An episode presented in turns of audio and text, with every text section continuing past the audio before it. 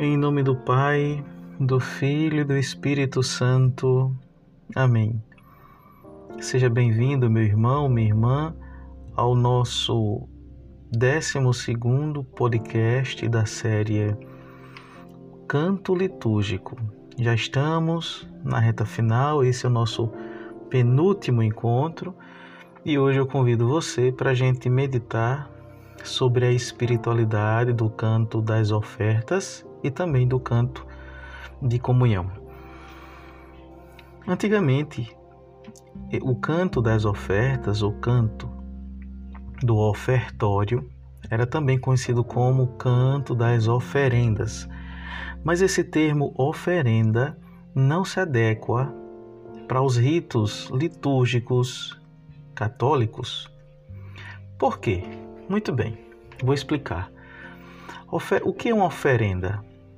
É um bem material que eu adquiro, meu, mas eu dou no, no formato de sacrifício ritualístico a uma entidade. Eu entrego aquilo àquela entidade. Então isso é uma oferenda ofertas e ofertório não tem a ver com oferendas. O que é espiritualmente as ofertas ou o rito do ofertório? Veja como é diferente e é belo. Eu percebo que Deus, pelos seus dons, pelas suas graças, me concede com o esforço do meu trabalho bens materiais e percebendo isso, eu entrego a Deus, não no sentido de dar, mas de dizer: Senhor, isto que tu me destes, eu sei que não é meu. Eu entrego a ti como louvor, como oblação de tua graça que age em mim, como dom salvífico da tua graça que age em mim. Não é a mesma coisa. Nas oferendas eu dou em, em sacrifício um bem material, como eu já expliquei, para a entidade. Nas ofertas eu ritualizo aquilo que eu vivo todo dia, em formato de pão e vinho.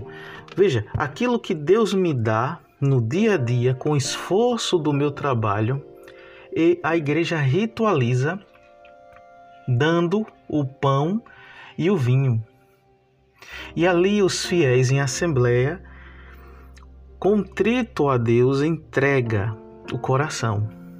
Entrega o coração a Deus, que é o que Deus quer. O rito é algo material, pão e vinho, mas o espiritual é o coração. E veja, não necessariamente o canto litúrgico desse rito precisa estar associado a pão e vinho, mas pode ser um salmo.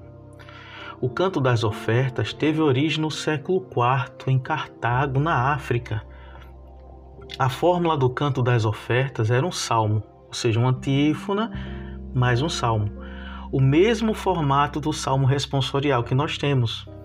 A partir do século XI, o salmo que era recitado ou cantado foi reduzindo cada vez mais até ficar apenas a antífona. A função e o objetivo do canto das ofertas é fazer a Assembleia acompanhar a ação litúrgica. Quais são então as características próprias para o canto das ofertas que nós podemos mencionar aqui?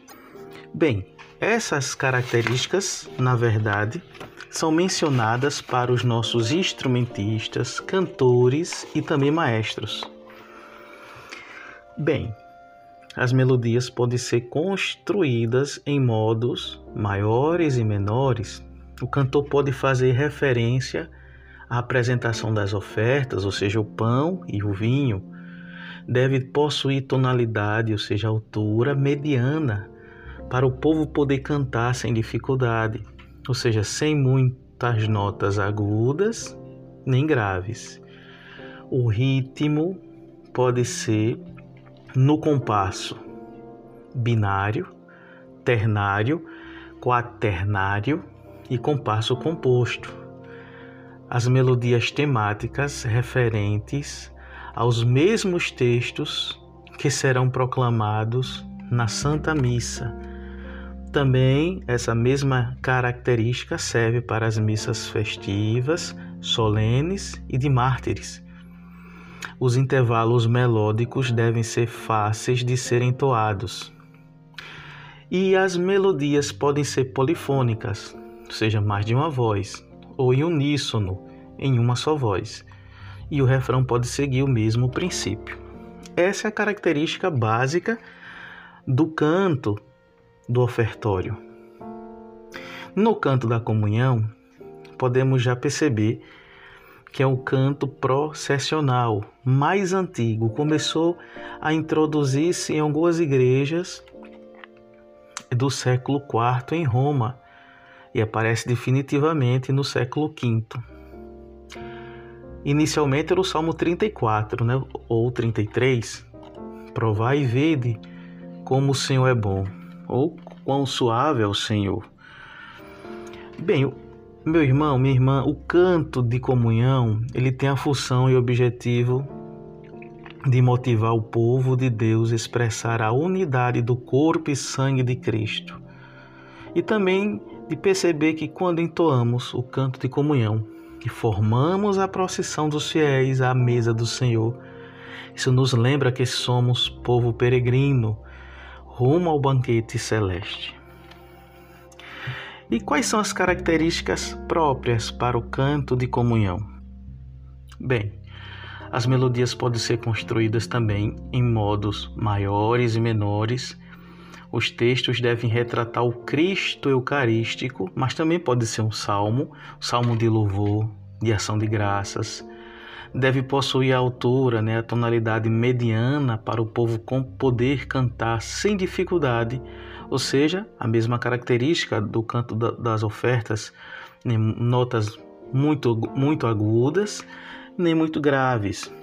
O ritmo pode ser em compasso binário, ternário, quaternário e compasso composto. Compasso composto é o compasso valseado. Ela, as melodias podem ter movimentos mais lentos que o canto de entrada. As melodias podem ser temáticas, referente aos textos litúrgicos que serão proclamados na Santa Missa, o mesmo serve para as missas festivas, solenes e de mártires. Intervalos melódicos fáceis de serem entoados. Cantos estróficos com refrão. E as melodias podem ser também polifônicas, com mais de uma voz, e uníssono, com uma só voz. O refrão pode seguir o mesmo princípio. E aqui nós concluímos esse penúltimo podcast que você possa nos seguir, compartilhar esta série tão profícua, né? Tão tão característica própria, né, de um ato de evangelização em parceria com a Escola Musical, comigo, professor Luciano Peixoto, e o apostolado Gutas de Catequese, por meio do professor Ademar Solon.